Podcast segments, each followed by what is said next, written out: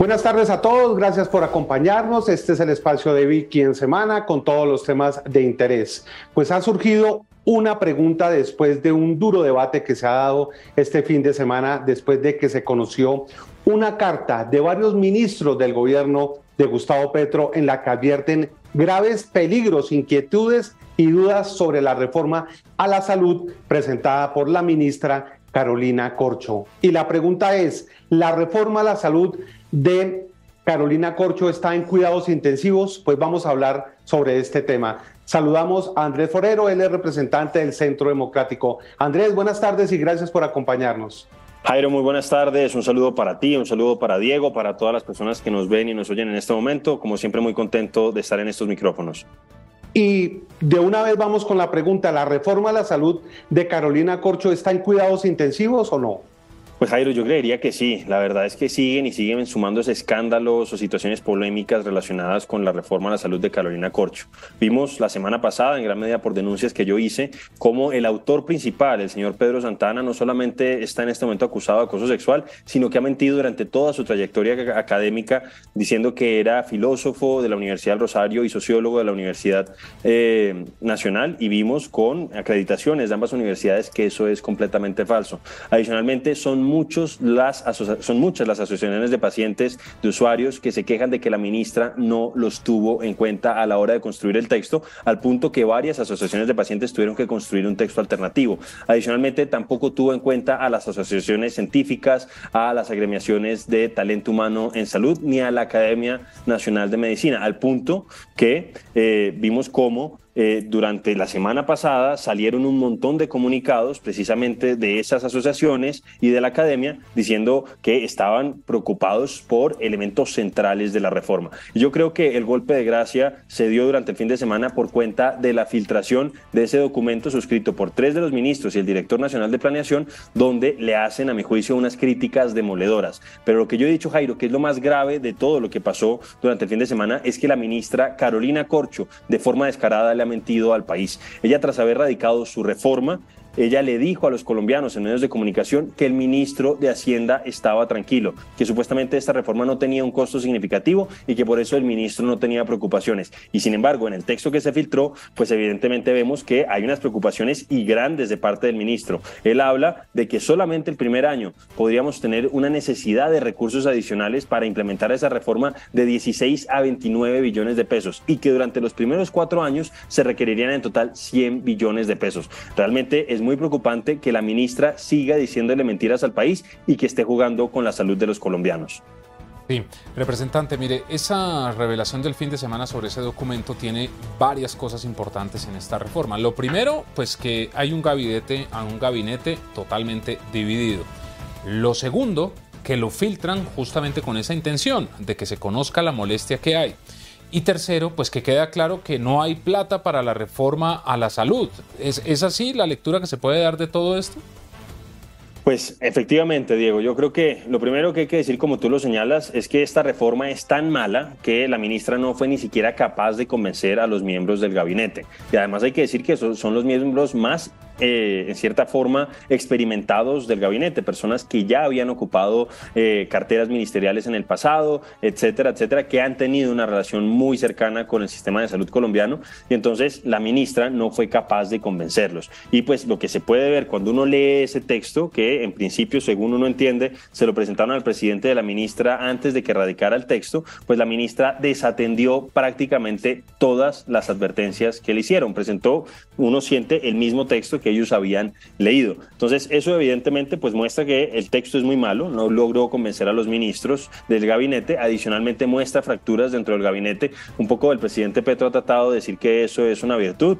Eh, habría que ver si efectivamente es una virtud o sencillamente estos ministros en cierta manera le están ayudando al presidente a legitimar estas reformas que son inconvenientes para el país a los ojos de ellos y dos temas que me parece que son centrales, o sea, o tres, mejor dicho. Uno, estos ministros, en cierta forma, desmienten a la ministra en ese texto, reconociendo que las EPS sí son aseguradoras, no son solamente, como dice la ministra, intermediarias, sino que cumplen un fundamental rol de aseguramiento en el sistema de salud colombiano.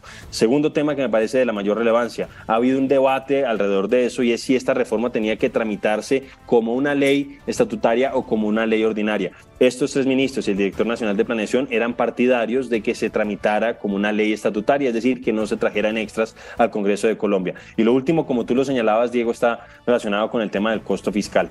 Es realmente preocupante en términos económicos lo que puede significar esta reforma que a mi, juicio es un salto al vacío, en cierta forma es una refundación del sistema de salud colombiano con unos eh, resultados bastante complicados, bastante problemáticos eh, y que pues obviamente se va a llevar a mi juicio unos recursos que podríamos destinar a otras cosas. Y además este es como el elemento central. Nos preocupa mucho que la ministra esté tratando de crear un monopolio estatal ineficiente y costoso al que va a condenar a todos los colombianos. Yo creo que hay muchas cosas por mejorar en el sistema de salud. Nosotros reconocemos que hay posibilidades de eh, perfeccionarlo, de ajustarlo, etcétera, etcétera. Pero este salto al vacío, este desconocimiento de lo que ha construido el país en los últimos 30 años es lo que nos parece preocupante y puede salirle muy mal al gobierno.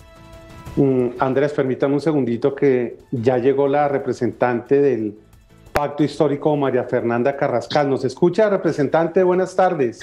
Diego, muy buenas tardes. Buenas tardes a, mi compañero de comisión, Andrés Forero, y a quienes nos ven en este momento. Muchísimas gracias por el espacio. Eh, ¿Nos puede ayudar girando la, cámara?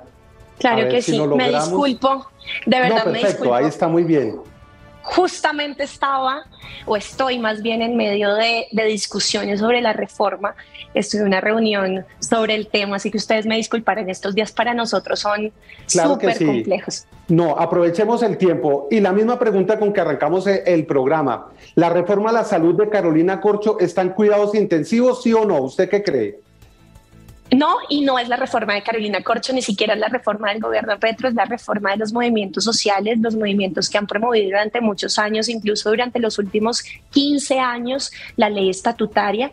Eh, el representante dijo algo acá y es que se debió haber tramitado como una ley estatutaria y yo estoy completamente en desacuerdo y justamente es porque esta reforma a la salud, que, sería una ley ordinaria, eh, va justamente a desarrollar a implementar esa ley estatutaria que esos movimientos sociales y tantos sectores del país se lucharon y que lograron en el 2015. Es muy importante que los colombianos y las colombianas entendamos que acá nosotros, nosotras, quienes hemos venido impulsando esta reforma, definitivamente estamos de acuerdo con que la ley 100 tuvo unas cosas positivas, la cobertura sí es verdad que se mejoró del 26% al 98%, pero lo que es una realidad es que el acceso efectivo y eficiente a los servicios de salud y no se ve en todo el territorio nacional. Es evidente que el modelo tal cual como está planteado ha permitido unos vicios como la integración vertical que para en palabras castizas, lo que ha permitido es que las EPS, las IPS hagan unos negocios donde ellos mismos se contratan entre sí y eso es lo que encarece los costos. Lo que hemos visto también es que este es un sistema meramente curativo, no un sistema preventivo, por tanto, nos está costando muchísimo más como colombianos, no solamente en el presupuesto, sino la cantidad de vidas que hemos visto que se han perdido por la falta, de acceso a la salud y servicios tan sencillos como una sala de partos.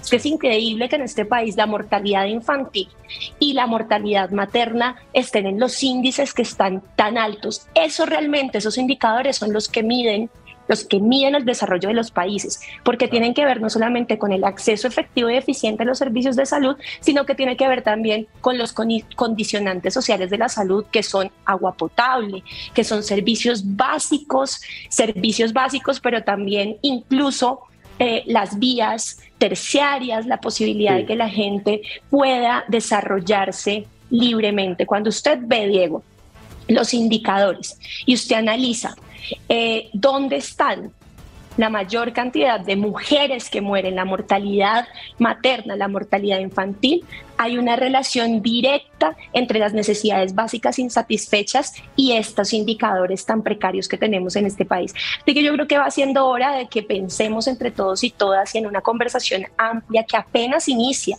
La erradicación del proyecto es apenas el inicio de la discusión en el Congreso de la República y que necesitamos que todos los colombianos y las colombianas, porque todos y todas somos pacientes, se involucren en la discusión.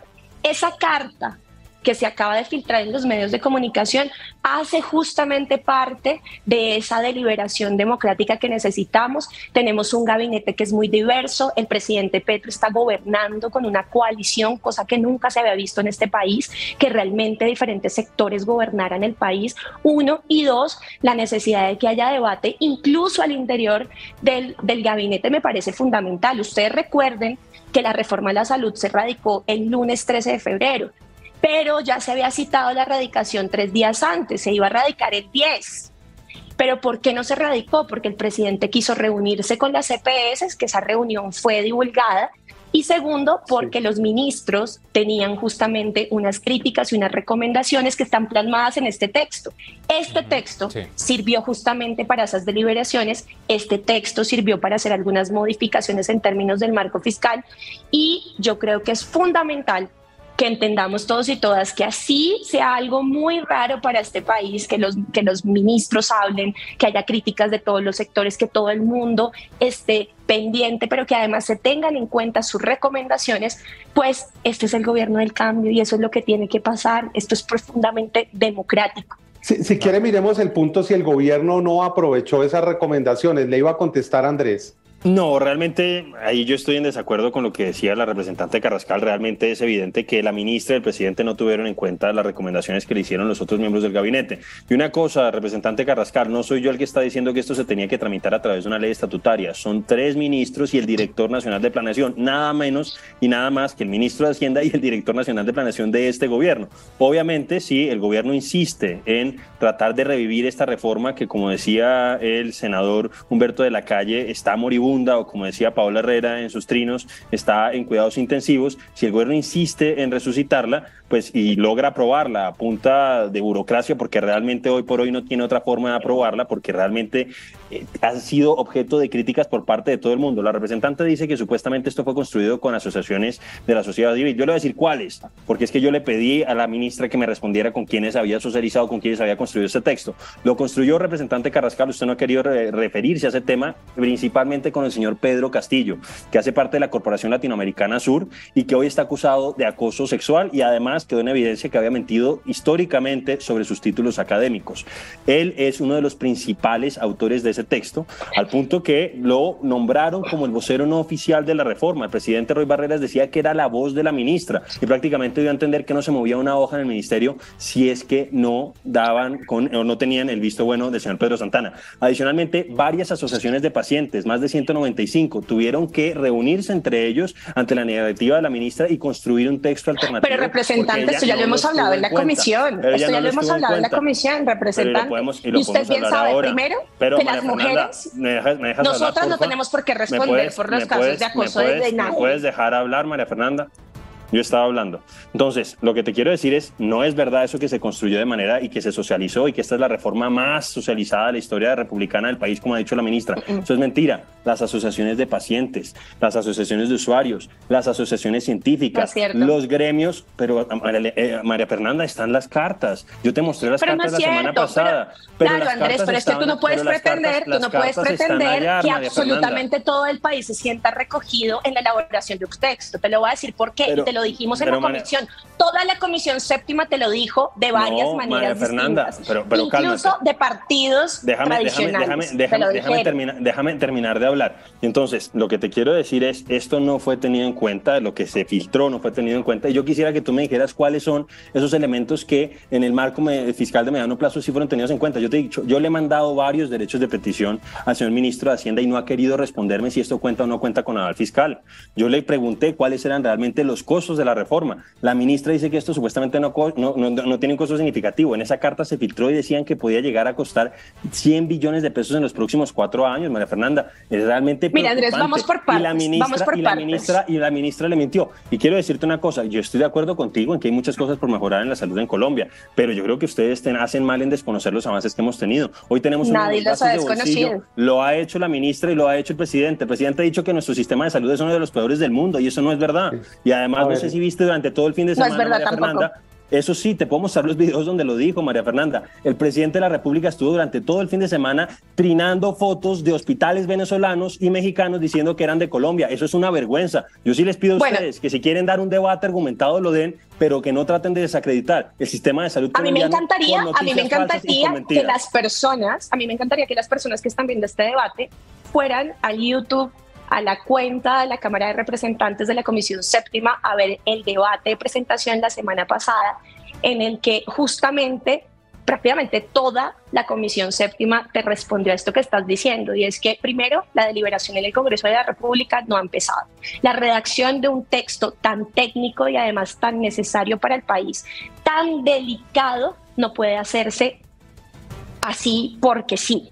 ¿No? En ese sí se han visto involucrados diferentes sectores de la sociedad. Yo te lo dije, te hice toda la exposición, llevamos 15 años, también hay asociaciones médicas, asociaciones de usuarios, asociaciones de pacientes, lo que pasa es que son demasiadas en el país y tú no puedes pretender que para la elaboración de un texto se llame absolutamente a todos los sectores. Lo que yo pido es la tranquilidad, la necesidad de no estar manipulando los debates, porque sí se necesita transparencia, pero no manipulación. La filtración constante, la, filtración constante, no solamente el pacto histórico, sino, déjame hablar, si me, si, no, si me vas a permitir, a ver, yo escuchémosla, escuchémosla.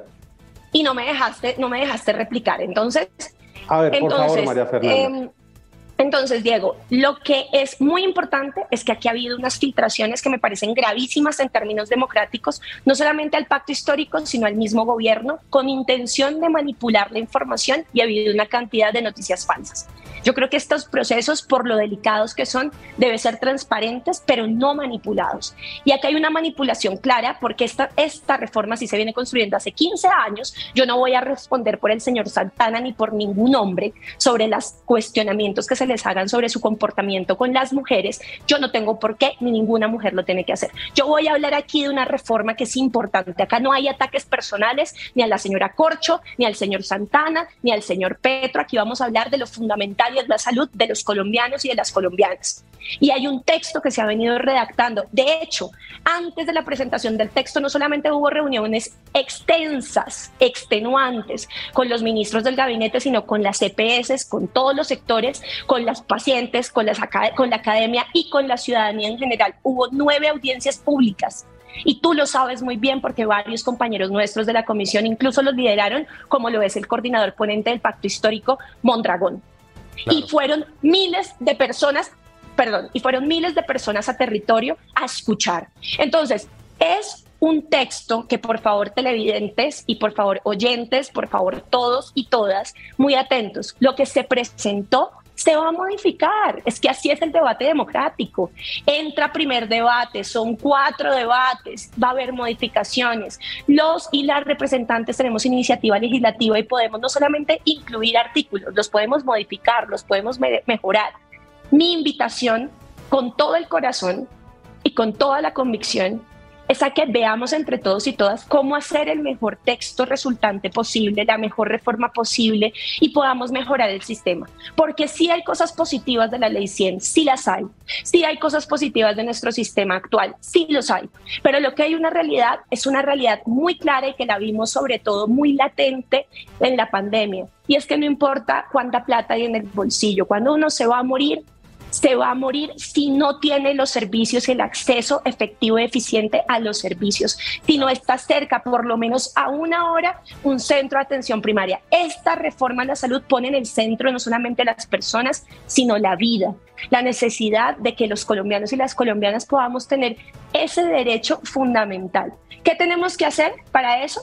Centros de atención primaria, especialistas, pero además de eso, tenemos sí o sí que revisar cómo se están pagando, cómo se están girando los recursos de la salud. Entonces yo les pido el favor de que nos centremos en lo importante y no en las personas. Sí, representante, esto que usted dice es muy cierto. La reforma que llega sin duda va a cambiarse en su trámite, pero entonces allí muchos se preguntan y es lo que quiero consultar con ustedes dos. ¿Por qué no se hizo una reforma consensuada con todos los sectores? Porque es que va a pasar algo. Eh, Germán Vargas Lleras dice que mañana va a ir a radicar una reforma a las 11 de la mañana. El Partido Liberal hace lo propio. Hoy a mediodía el expresidente César Gaviria se lo dirá al presidente Petro. El partido de la U también anuncia una contrarreforma. Entonces va a haber cinco o seis reformas que finalmente se irán acumulando. Eh, esto puede ser normal, pero sí mucha gente se pregunta, ¿por qué no trabajaron una reforma juntos? El representante Forero, empiezo con usted.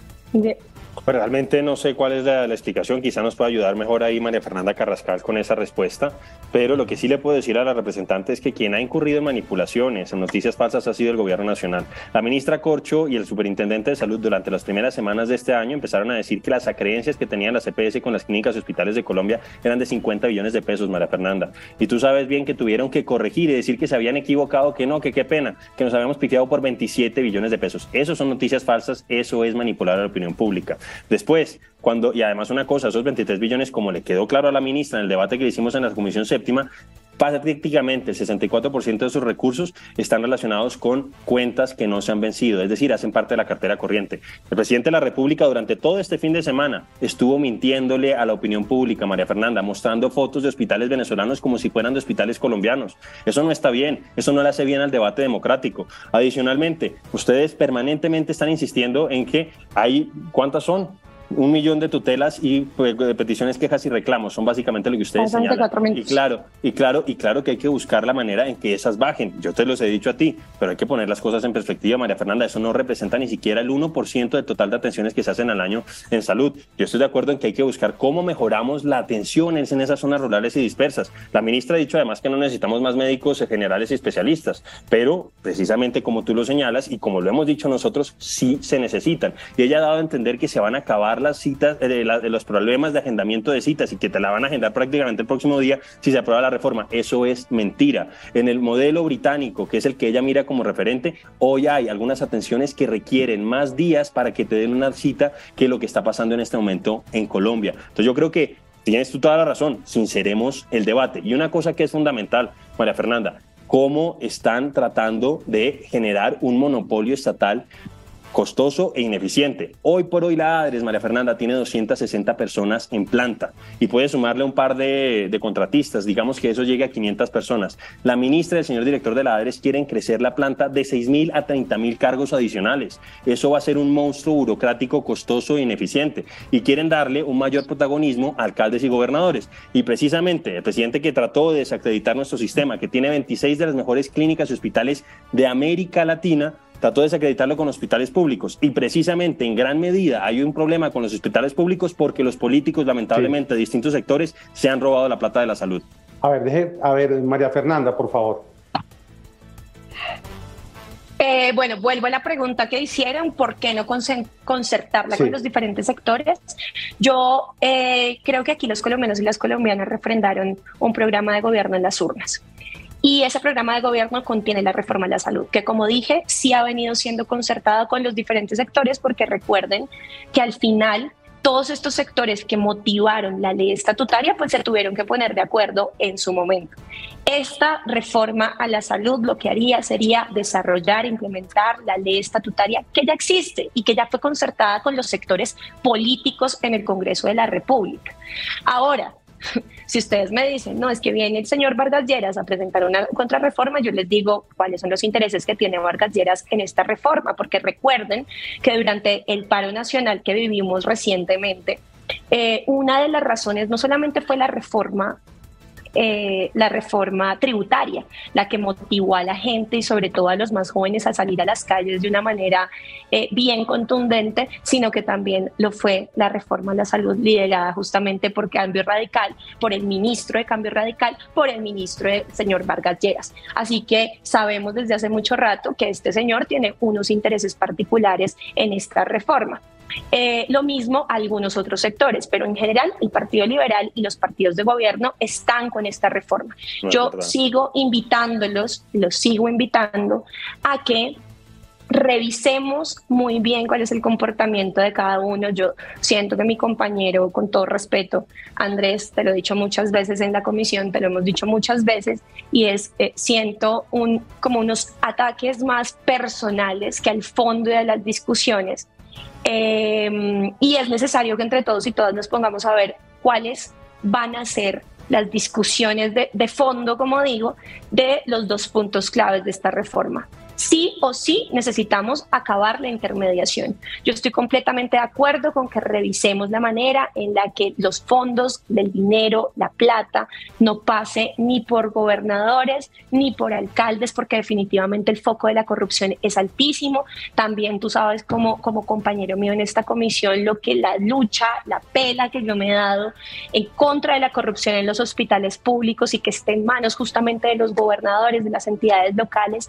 porque en departamentos como el norte de Santander y eh, prácticamente en todo el país la corrupción es altísima. Tienen los hospitales públicos como una caja menor, tanto alcaldes como gobernadores, y no quisiéramos que esto pasara con los fondos de ladres, ¿no? De la ADRES. Si, les Entonces, No, no, no, sí, María Fernanda. Sé, que los dos están corriendo. Les tengo una pregunta. Sí, les tengo una pregunta final para los dos, pero si les parece que Andrés le conteste lo que usted está diciendo y vamos con la pregunta final, ¿les parece?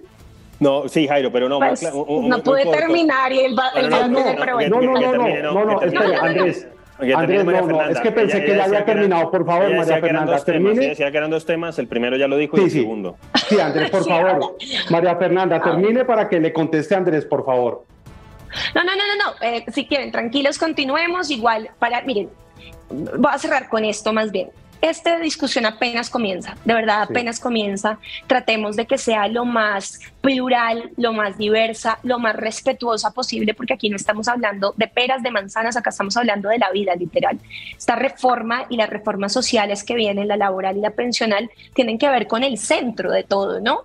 Sin salud no tenemos la posibilidad de desarrollar este país como quisiéramos, la productividad de nuestros trabajadores, de nuestras trabajadoras, y aquí realmente nos estamos jugando el todo por el todo. Entonces, mi invitación es a que de verdad demos un debate muy amplio, muy plural. Yo creo que tenemos muy claro, tanto desde el gobierno nacional como desde la bancada de gobierno, de la necesidad de llegar a acuerdos. Acuérdense también que el presidente Petro durante eh, la campaña habló de un gran acuerdo nacional. Bueno, el gran acuerdo nacional tiene que pasar por las reformas que necesitan los colombianos y las colombianas. Yo creo que todos estamos y todas estamos abiertas a los cambios, abiertas a que podamos reflexionar, a que podamos buscar la mejor reforma posible para el país. Yo creo que al país lo que menos le sirve en este momento y después de la pandemia y después de un paro nacional que dejó tantas heridas abiertas, después de, además, en medio de una situación a nivel mundial tan compleja, que es evidente que ha golpeado muchísimo nuestra economía, los bolsillos de los ciudadanos, de las ciudadanas, pues lo que menos le interesa al país son discusiones acaloradas, manipulación de la información, irresponsabilidad en nuestros comentarios. Yo me comprometo desde la Comisión Séptima, como lo he venido haciendo, sobre todo con la reforma laboral. De una vez quiero dejarles acá, quiero dejar pisado eso. Yo voy a liderar la reforma laboral, ya lo estoy haciendo con los diferentes sectores. Em, pero como digo, estas tres reformas sociales son tan fundamentales para la vida de todos y de todas, de los empresarios, de las empresarias, de los trabajadores y las trabajadoras, de todos, de todas, de nuestras generaciones venideras, que yo les hago un llamado a que de verdad lo hagamos de una manera muy responsable. Jairo. A ver, Andrés. Jairo, no, si quieres, si quieres hazme la pregunta una vez y yo trato ahí de, responder. listo. les había dicho. listo, listo, sí, yo sé que eso no La, listo, la, pregunta final es, la carta que este documento es muy duro, donde está firmado por el ministro de Educación Alejandro Gaviria, la ministra de Agricultura, el ministro de Hacienda, si tuvo eco o no finalmente en el gobierno, porque esa es la pregunta que se está haciendo. Si se tuvo en cuenta, el presidente Petro dice que sí se tuvo en cuenta, pero finalmente se tuvo en cuenta estas razones para la reforma que se presentó. A ver, Andrés y María Fernanda, por favor. Jairo, no, yo sentiría que realmente no tuvo eco en la ministra y en el presidente. El presidente había dicho que no iba a acabar con la CPS el día, la semana anterior a que radicaran el texto y finalmente sí las está marchitando progresivamente y las está sustituyendo por un monopolio estatal. Entonces yo diría que no. Y de hecho, un poco, porque la, representante decía que esto tenía un gran acuerdo, ni siquiera se pusieron de acuerdo dentro del gabinete para presentar esta reforma. Siete de cada diez colombianos no están de acuerdo con que se acaben la CPS, a pesar de que todos queremos que mejore el sistema de salud.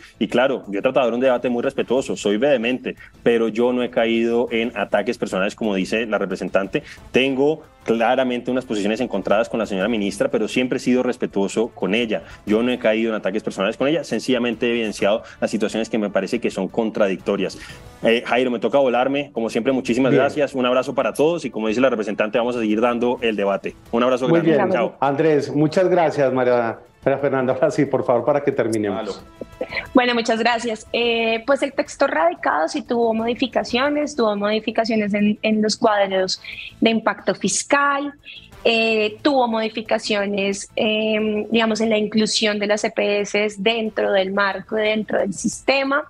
Eh, sin embargo, eh, como lo dije desde hace un momento, la discusión está abierta. Me parece que es muy complicado eh, que estas filtraciones constantes al pacto histórico y al gobierno pues se conviertan en manipulación y en una manera también de torpedear un proceso que es tan necesario. Yo creo que todos y todas en Colombia sabemos que estas reformas son importantes y que son necesarias. Ahora tenemos que ponernos de acuerdo en el cómo. Y para eso es el debate. Y para eso apenas se radicó, ni siquiera ha pasado a la Comisión Séptima, eh, ni siquiera ha empezado el primer debate dentro del Congreso de la República. Y como lo dije hace un rato, son cuatro debates. La discusión está abierta. Yo los invito y las invito a que den las discusiones en la casa, en la universidad, en el colegio, en todos los escenarios posibles, académicos, políticos y demás, porque de verdad que de esto depende la vida de todos y de todas. Todos y todos somos pacientes.